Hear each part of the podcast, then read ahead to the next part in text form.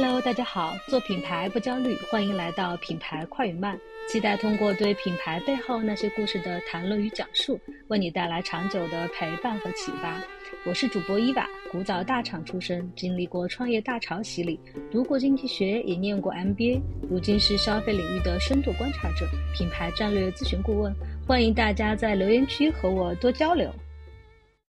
Hello，大家好，这一期还是请了我的两位小伙伴一起来聊。呃，我们这一期聊一个什么话题呢？就是最近的李佳琦直播间的这个花西子事件。关于花西子贵不贵这个事儿，最近不是有特别多的讨论嘛？然后我们这一期就想轻松的来聊一聊，从花西子到底贵不贵，然后聊聊国货到底贵不贵，然后国货到底有没有高端的品牌？就是关于花西子贵不贵？贵。你还记得当时花西子？在强力营销做散粉的那一波，我就吐槽过。对对对，是的，我记得你当时就跟我说，花西子按克重来算的话，好像是非常贵的。对，反正是比那些大牌都贵。还没有形成这样的观点，而且当时我跟朋友去提这些点的时候，他们都纷纷嘲笑我，怎么扣成这样的，还去算单克的克重啊？但是我觉得这个东西呢，呃，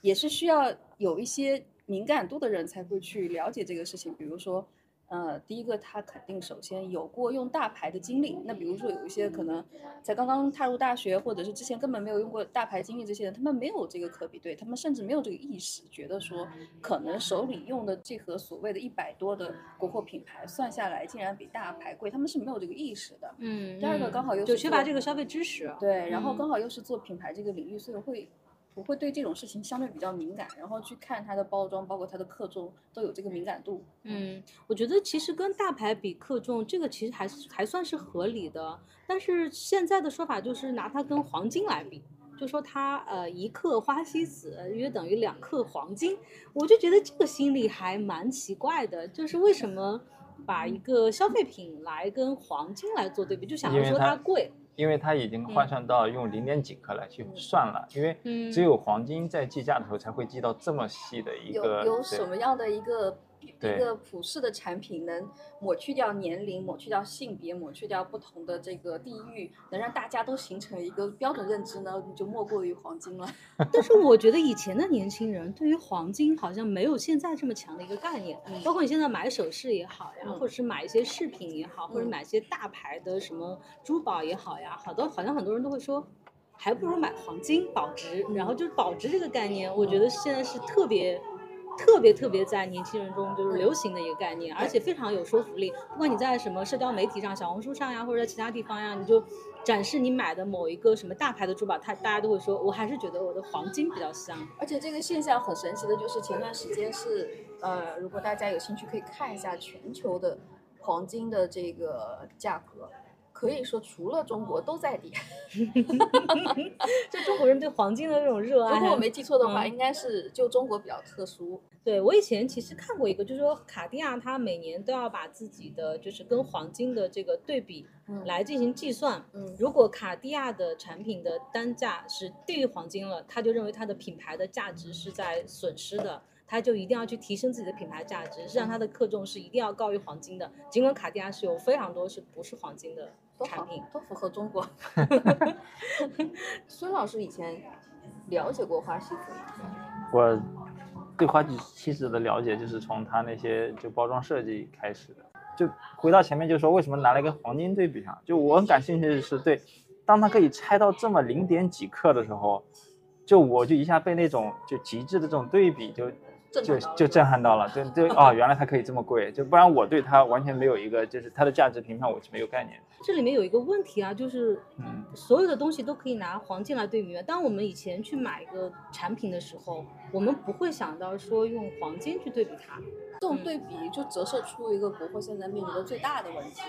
就是这些所谓的新国货，它其实的所有的品牌影响力、品牌价值都是虚。对，虚幻的，对对是的，就消费者不认可你的品牌价值，他还是拿原料来衡量你。对。对，他认为你哦 OK，你用了多少原料，包括很多人说，哎，你这个出厂到从工厂拿出来才几块钱，你的生产成本才几块钱。对，但是我们买一个产品的时候，我们不可能是说用生产成本来衡量一个品牌，除非你是完全没有品牌价值。即使你完全没有品牌价值，你仍然有渠道的价值，嗯，对吧？你还有这个嗯流通的过程中所产生的这些成本。这我觉得也是新国货某种程度上叫做自食食恶果。例子为代表，包括完美日记，他们早期的时候很多其实都是去渠道化的操作的，他们更多是直销的方式，自己打造这个销售的渠道，自己打造这个电商的这个平台，很多时候是会把一些可能过去传统的一些呃中流的这些渠道商，它其实都已经淘汰掉了。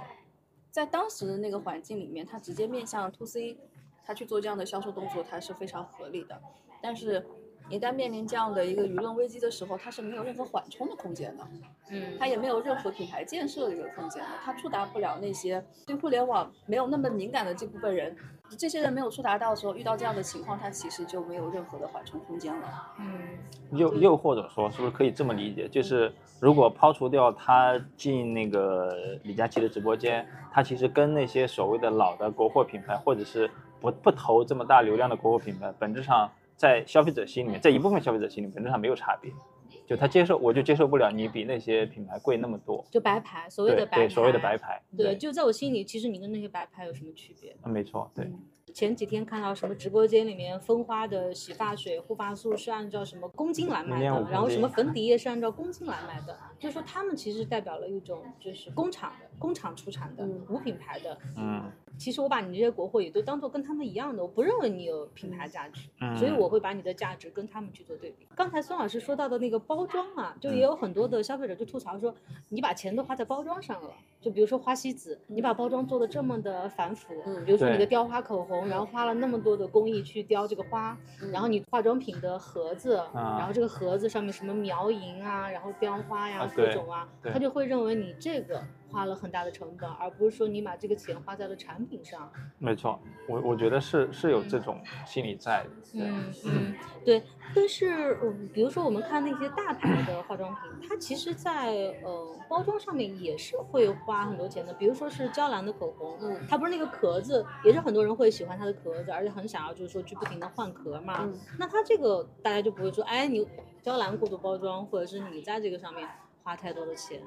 或者或者像那个 YSL 那种什么皮气垫啊，它就是为什么它要做一个皮的气垫呢？那这个难道不属于过度包装吗？嗯，我觉得这个，比如说从设计上的角度来说，单纯从设计语言上来看，也得从大众的审美来看这个事情到底好不好看的这个问题，这我觉得是首要问题。花西子的这些过去一直在做宣发的这些包装呢，我们放下这些营销的卖点也好，大家这些通稿的这些声音也好，还是要平心静气的问问自己，问问身边的人，花西子这个包装它到底好不好看？因为我印象特别深，在还没有出现这个舆情的问题之前，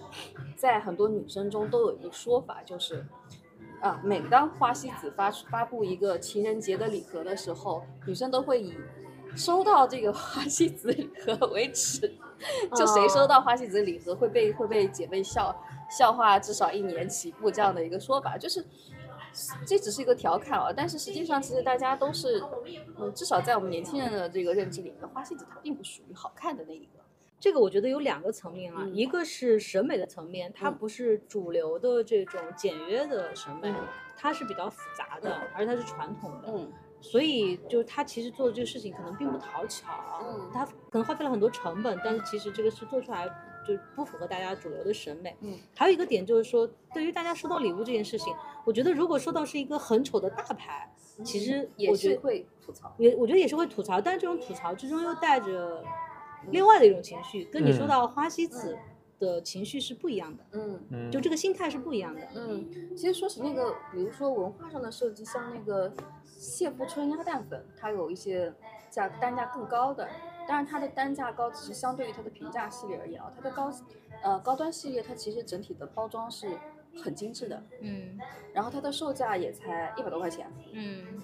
如果单纯从说文化层面上来说，就是谢富春的这个鸭蛋粉拿到手里，你会觉得它质感是合理的，它的文化的运用也是合理的。嗯。然后再去反观花西子，我看花西子的设计的时候，总有种就是过度用力，过度用力，就比如说《满江红》那部电影，嗯，号称投资了几个亿，你看的时候就会觉得就这。就这，啊这钱花哪去了？嗯就是嗯这种嗯感觉，你会觉得花西子号称自己投入了非常多的这个呃这个设计的这个费用也好，然后嗯包括研发团队也好，当你拿到手，你就会有种这种无力感，这钱花哪了？就我不知道，我有一个就是我自己的一个观察跟想到的一个角度，我不知道这个能不能对得上哈。就是你知道我第一次看到花西子的时候，我去翻它的这个那时候主要是在淘宝的电商页面嘛，我一翻它店面页面，我有一种什么感觉，呢？就我觉得它不是在做所谓的这种呃化妆品或者是现代意义上的设计的这种包装设计，给我的感觉是什么呢？它其实是套了东方文化的壳，但是它所有的设计逻辑是好像是放在游戏里面，它的那种色彩表现跟用它的这种反腐的这种装饰性线条，嗯它会很让我想起它那个页面，很让我想起一些游戏的界面。嗯就我总有一种感觉是什么呢？就这个设计团队好像特别痴迷于游戏的那种视觉表达，就那种视觉呢，离正常的美妆类的产品有点距离。就它的视觉、色彩各方面里面都非常的浮夸，是吧？对对对，它那种浮夸呢是，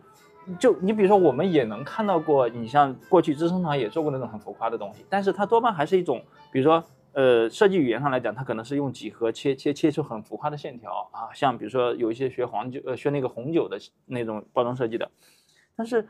花西子给我的感觉就是，它永远在玩一个偏游戏化的古风游戏的这种视觉风格里面转转转转转，然后不管怎么样，它都是在维持一个好像有古风，好像有东方，嗯又好像用了很大力气去做设计的一个结果的东西，嗯就它不太像是一个我喜欢称之为叫现代意义上的包装设计。嗯就这个东西始终在对留一个表面，在讲一个非常传统的东西，但是呢，这个传统的东西到底是什么样子不知道，但好像他也不知道，大家也不知道，但他就用用一个游戏这种视觉的壳去往里面套，不停的套。对。这种怪异的感觉，我在用它的产品的时候也有一样的感受。就嗯。比如说，它一直在强调自己是东方文化这样的一个、嗯。呃品牌，然后它在设计上，它其实某种程度上，它只是照搬了很多符号化的一些中方没错没错东方文化它没错对。并没有进行一个自己的思考和啊、再融合。同样呢，在它产品上其实也出现了一样的问题。它所有的产品体系，我们放开一切的这个包装设计，单纯去看它的这个产品来说，其实没有任何东方的这个化妆产品开发思路的。啊，这样子吗？我可能我没有就是去嗯买他的产品，然后去深入的去调研。嗯我看到他有提出来的就是一些东方美学，比如说是适合东中国人的妆容是怎样的，嗯适合中国人的色彩，就是皮肤的色彩啊等等啊、嗯这方面是怎样的。嗯所以我觉得，如果他能提出来这样的一套体系，并且把它落地到产品开发中，其实是很不错的。但是按照查查的说法的话，嗯就是它其实并没有完整的去呈现这些东西。我觉得它只是在卖点上提炼，因为就像我嗯说的，它整个团队其实是非常成熟的。嗯它在卖点的提炼上，包括营销的这种方式上，它有非常成熟的操作办法。嗯但是这些卖点提炼出来，我们再回过头去看它产品，我并没有觉得它跟这些呃西方外壳套上这个产品有什么本质的区别。那在我的理解上，什么叫做真的符合中国这个使用思路的化妆品呢？第一个，它的色彩首先一定是要有它的研发过程。对，是的，它的色彩，它虽然卖点提炼没有没有这个过程吗。对，它只嗯是卖点提炼出来的。这种提炼过程，我觉得，呃，那这个就是就是硬套上去的感觉。对，，包括也有人爆出这个花西子它的研发的投入其实是非常少的。OK，那我觉得这个都是有迹可循的。嗯，那比如说，再到毛戈平，他本身有大量实操的经验，他知道什么是符合他，他给这么多人画过的这个脸，他有那么多学生，他有这么多实操的经验，他是有数据支持的。对，嗯，所以他提出说，他能够找到一个符合中国女生或者中国人她呃美妆的一个习惯特征的话，我们是相信，我们是买单的，嗯，而且这个是认可的。但是嗯放到花西子身上，它首先研发的投入这么低，嗯，然后它所有的产品这种概念都是停留在口号上。OK，呃，那我觉得作为使用者本身来说，这个是很难过关的。彩妆它本身就是有贵有便宜的嘛，像刚才提到的国货里的毛戈平，它就算是比较贵，对，比较贵。嗯然后像是珀莱雅旗下的这个彩棠，嗯它也是号称东方美学，嗯，然后它的价格其实跟花西子也是差不多的，对。对吧？它也算是中中高端。嗯，但是好像很少有人说，哎，彩棠很差呀，或者是吐槽彩棠。那你们觉得这个为什么呢？我觉得花西子它很会营销，但是也是刚才那个观点，它没有给自己留任何缓冲的空间。比如说彩棠，它也跟提出了跟花西子类似的一个概念，就是它是东方呃彩妆的概念，但是它背后有比较强大的支持。第一个，它有唐艺，它有这样的一个。老是作为背书去存在的，所以它底子就是会来的更稳固。嗯，那第二，它所有的产品开发，它是我觉得认为它是蛮坚实的，它一步一步的一个把一个品一个单品一步步的去夯实下去。嗯，那比如说它首先出的是一个修容盘，对，修容盘，而且它把这个品打夯实了之后，有群众基础了之后，它才推出第二个。第三个品，所以它其实走的路数它会更有底气，它是经过市场验证的。那花西子它是爆品思路，对，它在爆品之外，它铺设了大量的可能已经经过。其他品牌认证验证过的一些普通的产品，所以这样说的话，其实花西子它的底子还是原来的电商团队的那个爆品逻辑的那个底子，它只是在上面套了一层东方文化的壳，把它包装成一个这样的一个品牌。但是实际上它的品牌层面和它的产品层面是脱节的。对。然后它其实不是一个完整意义上的，就是从上到下的一个品牌。嗯。所以这就造成了就大家其实无法感受到它的品牌价值，对吧？因为你你做这个事儿跟你的这个。顶层是没有关联的，对吧？你下面还是服从的是这个普通的产品，然后爆款的逻辑，嗯，去做的，嗯嗯。然后彩棠的话呢，就我觉得彩棠的审美其实它是比较简约的，对对，它不是像花西子就是那么繁复的，当然它的体量也比较小，这是不是也是吐槽比较少的一个原因？就是我体量小，受众还是相对来说比较小。体量它体量小吗？那几个亿嘛，哦，对，跟花西子这种五六十个亿比起来，它就是还是很小的。单品的数量上拆分来看呢？SKU 也少，对它的 SKU 是少的，对，但是现在好像彩棠还不太看到有人说它不好。唐艺原来是欧莱雅的首席彩妆师，哦，对，所以他的专业性上也是包括给非常多的明星啊、名人啊化妆，所以就像毛戈平是类似的，我觉得专业度上是受到肯定的。所以就如果做这种专业彩妆，我觉得珀莱雅这个。点还是抓的挺准的，因为它比较像国外的很多的专业彩妆都是由彩妆师创立的，对吧？包括现在很火的那个什么 CT 啊，然后包括 Make，还有这个 Bobbi Brown 之类的，都是彩妆师创立的。是的，嗯，我觉得他们走专业线还是很好的，嗯，很有说服力的，嗯嗯。那花西子在这块就显然的是不行的，对，嗯，对，就是呃，顺着你前面聊到那个，就是它其实是一个。电商团队的底子做的这么一个品牌，所以它其实并不真的看重品牌的搭建跟它的一些设计。它所谓的那个设计，就我我还是从可能会从设计的角度看哈，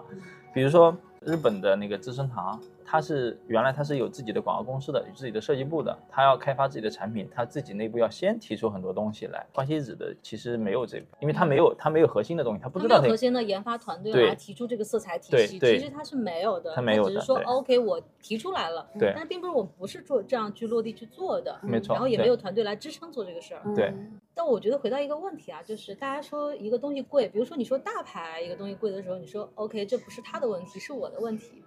但如果说国货，你说一个东西贵的话，大家会说哦，国货为什么这么贵？我个人个人不太会有，比如说毛戈平，因为我觉得它的这个产品的体验各方面，我觉得是能够达达成它这个价格的溢价的，我是能理解的。比如说它这个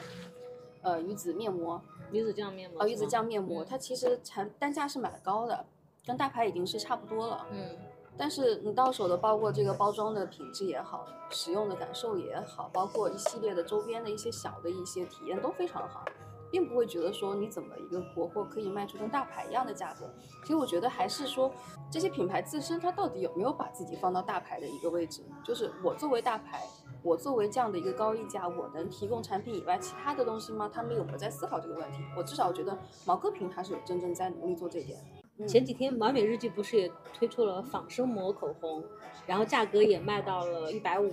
嗯，那这个这个产品还没有正式的推出，只是现在预告，然后消费者就说有这个钱，我为什么不去买 Make？感觉好久没有听到完美日记的事。对不？最近听到完美日记是因为它 logo 升级了。啊，对，然后非常的像哦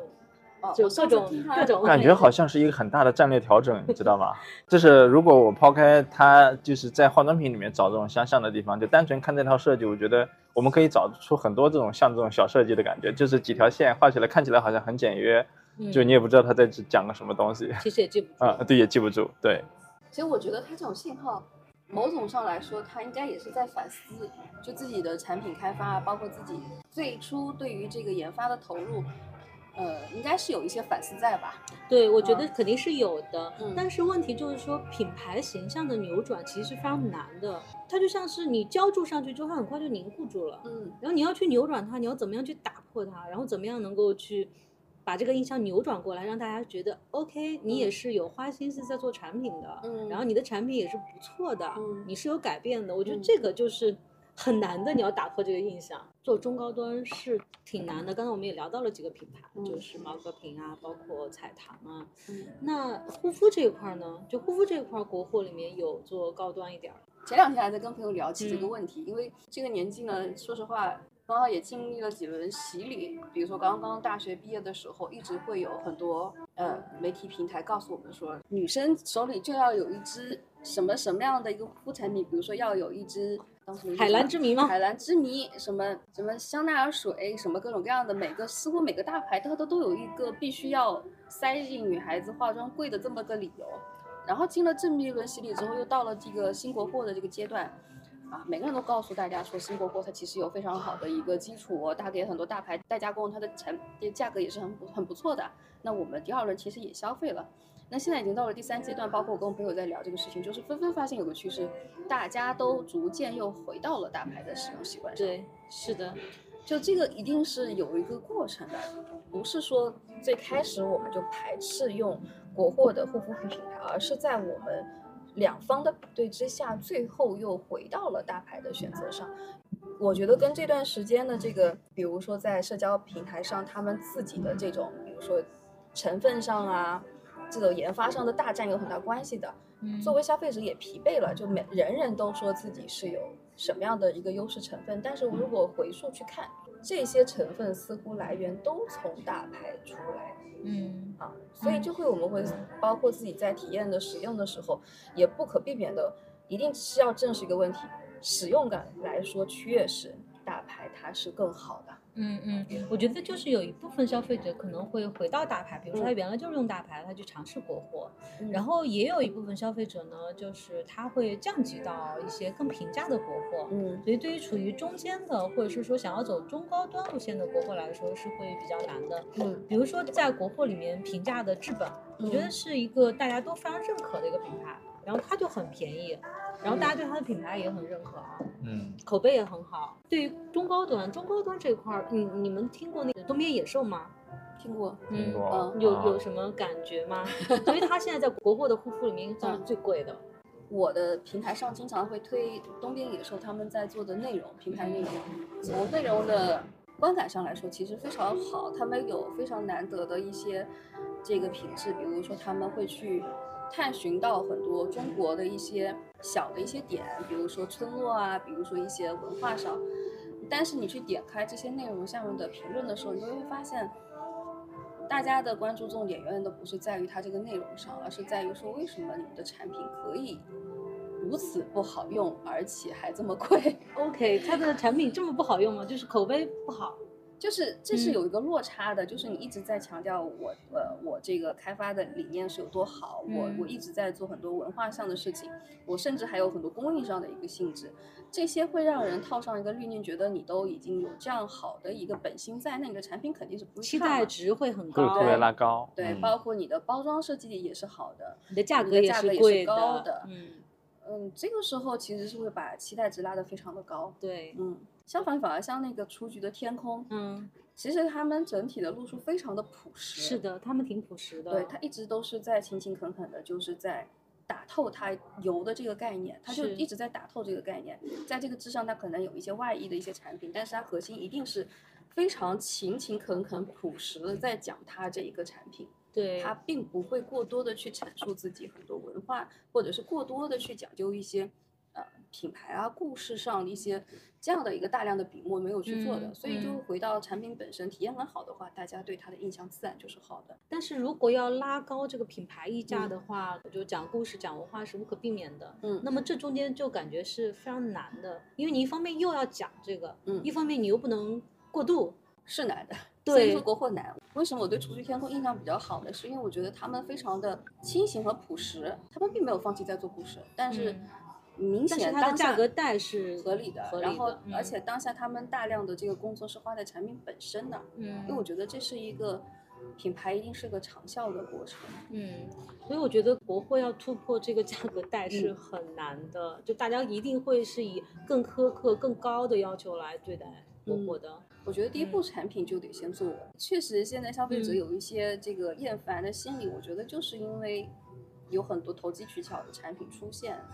啊，让消费者有这种抵触的心理。护肤这一块的话，我其实也没有观察到其他的一些就往高端去突破的，或者说他们往高端去突破，但实在是声量太小了，以至于我都觉得还不值得就是拿出来讲嘛。目前没看到。对我也觉得是没有看到什么。嗯，但香氛我们现在还是有两个就突破了高端的嘛，就是关夏和文献啦。就因为在呃美妆里面，其实就是彩妆、护肤和香氛嘛，主要就是这几个类目。嗯，那大家怎么看关夏和文献呢？不敢看，我不敢看，因为这两个品牌在平台上讨论其实是一个蛮敏感的话题的，因为一旦提好，就会有很多可能因为各种原因被这两个品牌伤害的伤害到的消费者就跳出来指责。也也有可能你提出这两个品牌哪些不好，那也一定会有死忠粉跳出来把你骂一通，就还比较两极化，就很难，嗯不敢看，不我不敢看。嗯嗯，就是我感觉，就相比彩妆和护肤来说，似乎香氛它突破一个价格带是更容易的，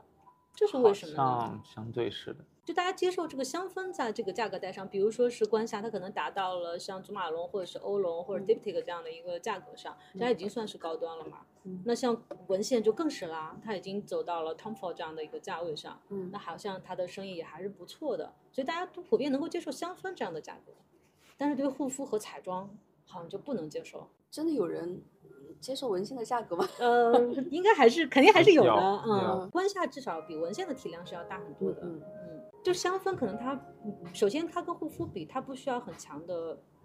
功效性，纯粹的是一个，可能就是一个味道，我喜不喜欢？对对对，它就比较简单。嗯不护肤的话，你还要讲体验，就是你的肤感怎么样啊，然后你的功效怎么样啊，等等，就一系列会比较复杂。但是香氛它不不存在这个，嗯，而且就是护肤的话，你很难摆脱大牌的影子嘛。那香氛你去开发一个独特的味道，好像你是可以去摆脱大牌，自己的一个产品体系是成立的。就如果你想要嗯。去做这个体系的话，但是如果是护肤或者是彩妆，你很难自己去开创一个彩妆的风格，或者我去开创一个这个护肤的一个专属的一个配方和成分，是更难的。那孙老师你在用什么样的护肤品？呃，无印良品之前会用那个那个科颜氏，对嗯，然后今年这不是降级了吗？无印良品蛮好用的，就是你只要有基础的功能，无印良品其实还可以。对，就我用下来觉得这个好像就基础就没有差别。而且很神奇，无印良品的日用品一直被人吐槽贵，但是护肤品单独拎出来一看，哎便宜的要死哦！对，我那天去买了一一一瓶水，这么大的水，七十九块钱，六十九块钱。嗯嗯，就国货就是除了我们刚才聊到的嗯美妆类之外，其嗯他的会有一些高端的品牌吗？就大家看到的，华为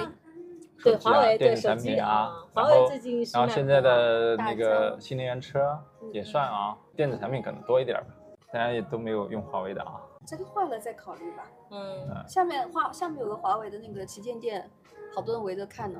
对它现在这款叫什么 Mate Mate 六零，六零嗯是吧好像价格已经突破到七八千了。嗯，对对对，这个真的是，我记得我当年在华为的时候，嗯。我们的我们卖手机还是嗯。卖给运营商的，嗯。就运营商定制的，啊然后价格非常的，啊，就就是很很大量的出货，但是价格非非常低，所以大家对华为做到这样的一个价格上，好像还挺接受的。目前我还没有用过，很我还没有办法评价。对，就是嗯。就，但你可能会觉得说，它毕竟是先这两天不是网上有有有去拿那个华为跟联想对比的，就是华为的研发占嗯。占比多少，嗯嗯。那么联想的研发占比多少？就嗯。品牌层面，它也没有刻意去做这个事情，大家但是大家会去把它拉出来比较，会你嗯。会愿意相信说，嗯那么有那么多的对有那么多研发，并且呢，它也真真实实的让你感受到了就是这种研发带来产品带来的这种使用上的这种，比如说舒适度、便利性什么之类的，就还是大家看到了这一块儿，就就我愿意去承认，啊，它真的对它真的是做的挺好的，就对吧？就这样子嘛。嗯嗯嗯，所以国货就它也是可以改观的，并不是说呃，OK，你是国货你就一定要便宜。当然，你嗯大家看着你真真实实的把这个东西做出来，步一步做上来，一步一步做出来的对，从从从很便宜，对然后做到中等的价格，然后再做到高端的价格。啊对对但是你反观小米，它就始终跳不出来啊。嗯，小米就始终在这个中低端的就五五徘五千块以徊。下的手嗯机，对，为什么小米难以升级，华为却可以一步一步的往上突破？因为品牌从低往高打是很难的。嗯，为什么它可以这样的升级起来？就华为很华为和小米两个之间有有任何相似性吗啊，有 可比性吗对他们都是做手机的吧？如果单从从都是做手机的角度来说，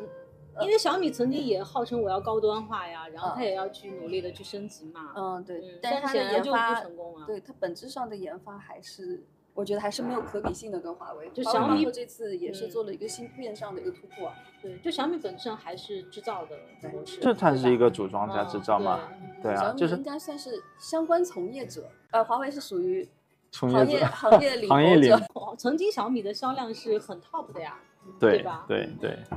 那小米现在手机应该就还好，它可能是其他的东西，比如说小米它的一些呃生态家生生态链的对嗯，生态链里面的家电啊嗯这些东西嗯，，反正就用小米模式来做一切。对对嗯对对对，就华为这一点可能确实，嗯，就那天就这个手机那个那个第一批的就还没有预售的那一批出来以后不就看到嘛？因为有有朋友在聊说在托关系买，嗯就上网搜了一下，然后就看了一些这个，就大家做了一些分析吧。就其实品牌的向上的突破，就它除了呃这个华为投入了这个大量的这个研发，也真真实实的这种研发以外，还可能还有一部分就确实它好像被寄予了其他的东西。大家在这种高端制造或者是说这种高科技领域里面使用国货，其实是有这种自豪感的。那当然，但是如果我在美妆上面说我要用国货，好像也不至于，是吗？你说到这点，就包括今天提出那个命题的时候，会有一种很强烈的割裂感，倒是还有那种矛盾感，就是因为现在的舆论平台上会呈现两种状态，一种就是呃，比如说日化类的，呃，这些老国货他们低价狂欢，对，另外一类就是这些电子类的、科技类的，他们突破了可能过去的传统国货的一个新的一个阶段。是。所以这两种状态同时存在的时候，会让人有一种非常强烈的割裂感，就是这些中间地带去哪儿了？而且再去看这些被大家讨论的品牌的时候，就会发现新品牌、新国货品牌不在我们讨论范围内。对，是的，嗯，就是什么让现状是反而现在所有大家讨论的，包括有基础的范围，似乎已经没有没有新国货品牌存在的可能了。到底是因为什么原因呢？这个新和旧是怎么界定的呢？这个时间节点大概是从哪里、什么时候开始的？新国货这一波，我觉得应该是从一五年之后的。所以就是如果算起来历史，也不过新国货的这些历史不过几年、不到十年八年，嗯呃，十年不到。十年不到。嗯嗯，对十年中还包括了三四年的疫情时间。对，其实给他们的时间也太短了。是的，是的。嗯，所以现在站在这个角度上去去评判新国货他们各各种各样的缺点，产品也好，品牌力也好，嗯，其实也是有一些严苛，因为确实给他们的时间非常非常的少，而且在这个短短的时间里面，他们面临了特各种各样的巨变。对，特别残酷的一些竞争，还有就是这种突发事件，嗯对吧？比如说疫情，嗯，打乱了很多的节奏。其实国货是不是一定要做平替啊？我们看到的新国货其实都还是走的平替的路线。要看品类吧。比如那就大疆，那在无人机之前，就我们大家知道之前没有国外的这种无人机品牌进来。那么华为，我觉得它它太特殊，你不能严格用用国货的逻辑来去套的。对，就比如说是我们做平替嘛，我们之前看到戴森的平替是吧？莱芬、追觅这种，中国作为世界大工厂，这个标签是有很大关系的。国外他们做了原创的东西，嗯然后中国通过自己发达的制造业，让嗯大众也能够享受到更好的东西，嗯对吧？嗯享受到更好的品质，比如说是像莱芬的吹风机，嗯那戴森的吹风机不是每个人都能买得起的，但是莱芬它通过这种跟随，嗯嗯，然后通过中国的发达的制造业，然后把这个高速吹风机嗯，然后带到了普通大众的面前，嗯然后让大家也能够享受到这种高品质的这个产品。嗯这就是它的贡献。只是说从从做品牌的角度来品牌的角度说，上来讲它并没有啊太高的一它并没有个品牌价值，它更多的是效率。回过头去看，像蜂花也好像那个嘉顿饼干是吧？叫什么百年老饼干的哦，有有这么一个饼干，包括现在参与这个消费大战的这些日化品牌，其实理论上来说也是放在当时那个他们出现的场景也是一样的，在那个年代，中国的这个日化消费其实是偏一个空白的状态。对。然后这个时候，他把国外的这个日化的技术再去搬到国内，对给这个中国的群众带来更高效的日化的消费的产品，对对在当时那个阶段也是这样的。对，同样的就是说从无到有，原来嗯是没有这个产品的，对然后把国外的生产线引进过来，嗯然后生产出来这样的产品，嗯让大家能够先用上。对，只然后不过对于嗯那个阶段来说，是从荒芜到开垦，对他只要去做一个开垦的动作就好了。但是现在对于很多国货品牌来说，他已经没有所谓的开待开垦的这对种开发地带了。对他必须要去争抢，去，争抢别人已经去占领过的这个场地，他要去，所以必然是要去升级。对，他要去争抢，所以嗯，嗯，局面是不同的，他们能走的方式也不同的，但是归根结底，扎实的产品一定是基础。嗯，但是如果想去争抢这个资源，你势必要在品牌力上去做更好的沉淀。对，但是品牌跟产品之间的关系，比如说我戴森，如果我不能够做出来这样的一个产品，那我这个戴森的品牌其实是不成立的。嗯，嗯，那如果没有国外的这些原创的，就是研究型的、突破型的这种产品出现，那么我们其实就没有所可以跟随的，没有可以平替的，这也是很大的一个问题，就是嗯对，它就不可能产生这么高的品牌价值。在国内的原创，原嗯创很难体现到品牌上，对或者是说国内在做原创的你从根基上就没有这个原创的，动力。对，其实，在国内做原创没有很强的一个动力的，对你要面临着整个整个供应链的考验，你要甚至面临着同行的考验，你要面临市场的考验，对这个整个的压力是非常大的。对，而且它的回报周期可能也会比较长。嗯，前期的投入也很高。嗯中国的品牌向来都是抓住当下的机会，嗯尽快的先做起来，嗯先做大，然后再想说我怎么样能够去升级也好呀，或者是说嗯怎么样能够再去建立品牌。嗯嗯，但这个就这个还是挺难的。